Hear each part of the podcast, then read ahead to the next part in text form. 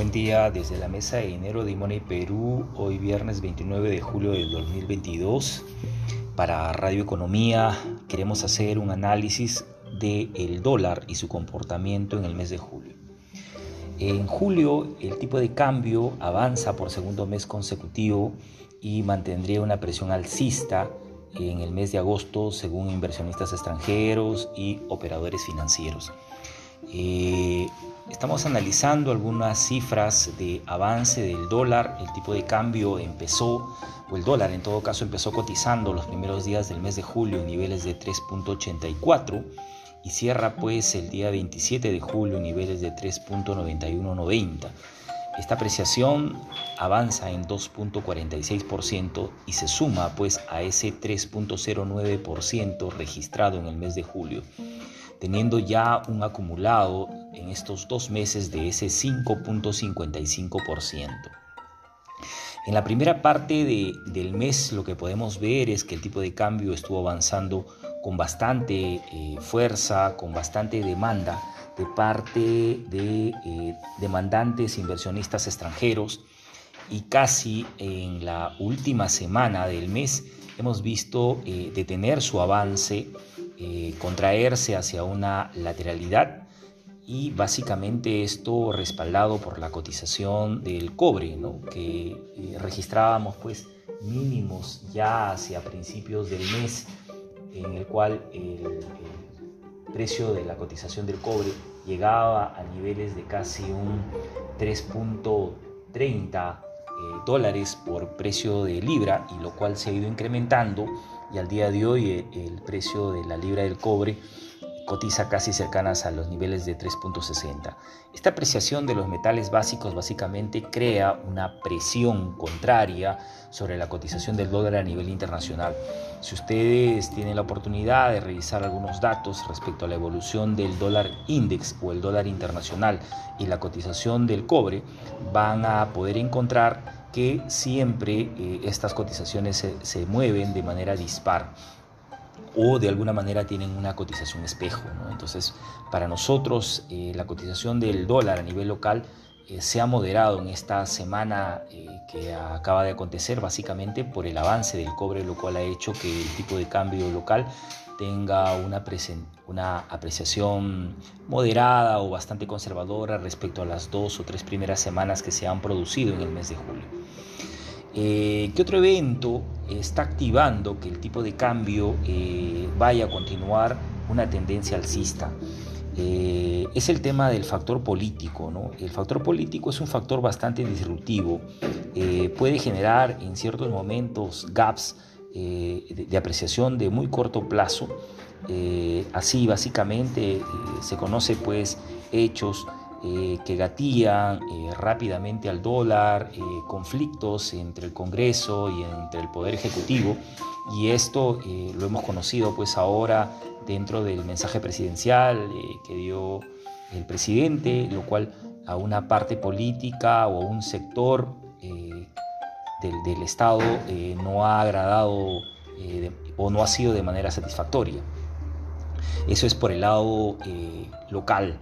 Pero si también revisamos algunos acontecimientos que están haciendo que el tipo de cambio continúe su apreciación tendencial a nivel global, estamos viendo pues la apreciación de incremento de tasas de interés que en esta semana se conoció de parte de la Reserva Federal en 75 puntos básicos. En esta reunión eh, en base a la expectativa, lo cual el mercado ya asimilaba este nivel de apreciación y lo cual se espera o se especula que en las futuras reuniones el ritmo será menor, favoreciendo posiblemente eh, hacia principios del próximo año una, una depreciación del dólar a nivel global. Eh, también se han conocido datos de la economía americana que ya por segundo trimestre consecutivo se viene a contraer en niveles de 0.9% y que, también de alguna manera conversa con el dato anterior del primer trimestre, el cual eh, se había contraído en 1.6%. Entonces, por un lado tenemos catalizadores del sector externo, como es incrementos de tasas de interés que hacen que el dólar eh, se aprecie a nivel eh, internacional, y por el lado local tenemos este, cierto conflicto de parte eh, político que es disruptivo hacia la cotización local.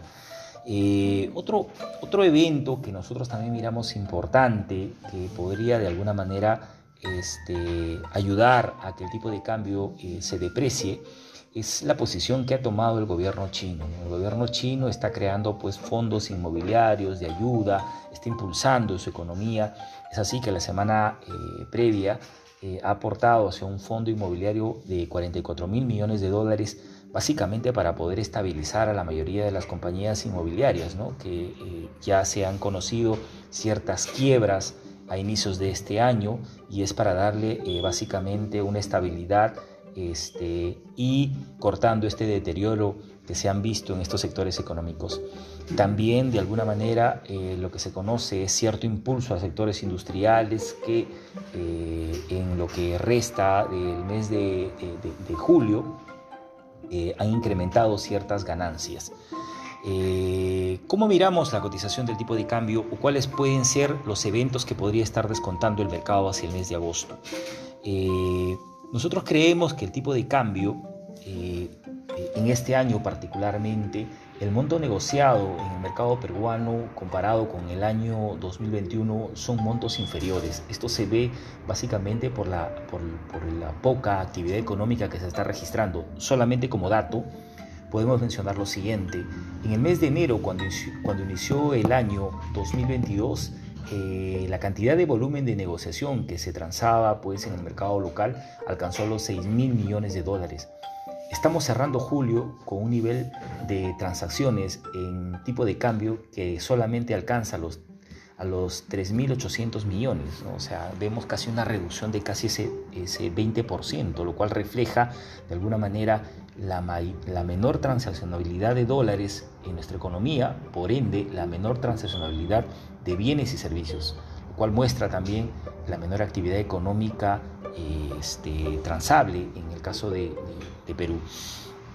Esto no es, no es positivo, este, porque básicamente lo que ve es que eh, son menor las cantidad de empresas que están transando eh, dólares en la economía eh, local. Viendo ya gráficos de lo que podría representar el dólar en las siguientes semanas, vemos que el tipo de cambio se ha estabilizado casi en niveles de 3.90 a 3.95, alcanzando máximos en este mes hacia el 11 de julio niveles de 3.9650. Nosotros consideramos bastante importante esta resistencia de 3.9650, 3.964 como niveles de resistencia importante. En el caso de que el tipo de cambio pueda de alguna manera avanzar o romper eh, este, estos niveles de cotización, podríamos estar viendo el tipo de cambio en niveles de, de 4.05, 4.07, que no lo descartamos, damos o asignamos un nivel de probabilidad de casi un 50%. Y en el caso de que el tipo de cambio empiece a tener alguna corrección después de un avance de estos dos meses consecutivos, podríamos estar hablando primero como niveles de soporte de 3.90 hasta un niveles de 3.85. Eh, a nuestro entender no vemos niveles de retroceso mayores hacia el dólar, eh, ya que se ve eh, cierto apetito comprador de parte de inversionistas extranjeros. solamente como dato, de los 3.800 millones de dólares que se transaron en el mes de julio, eh, más de 2 mil millones representaron compra, representaron demanda, en lo cual de alguna manera se puede hacer un cálculo simple que el 70% del total de las operaciones que se han transado en el mes de julio representa compra de dólares. Eso nos hace pensar que todavía el dólar puede tener cierto espacio para seguir avanzando y continuar posiblemente una senda alcista en los siguientes meses. Eh, el, cobre podría contribuir a eso, si bien es cierto en estas dos semanas el tipo de cambio del cobre ha aportado a que el dólar se modere, pero podríamos ver cierta corrección ya que también en, en estas semanas hemos visto avanzar de manera bastante fuerte al, metal rojo, lo cual ha hecho que el tipo de cambio se modere a nivel local y no solamente local, a nivel de Latinoamérica, teniendo una correlación, si se quiere decir, positiva contra el, comportamiento del dólar también en el vecino país de Chile. Bueno amigos, esto es eh, un primer análisis que podríamos eh, presentarles a ustedes respecto al dólar de cómo avanza en el mes de julio. Eh, la recomendación nuestra en estos, en estos días es que puedan tener de alguna manera calzadas ambas monedas, soles y dólares, para que no se puedan ver afectadas por la cotización del tipo de cambio. Este año es un año de mucha volatilidad en el mercado y el tema de ver hacia dónde podría avanzar cierta moneda, es confuso todavía sacar conclusiones hacia esta parte del año.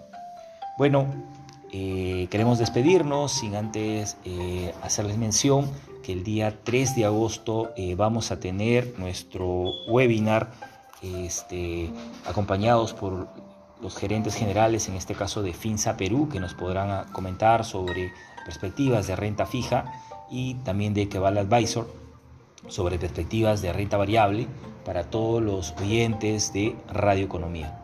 No se olviden contactarnos y seguir escuchándonos. Muchas gracias y hasta la próxima entrega.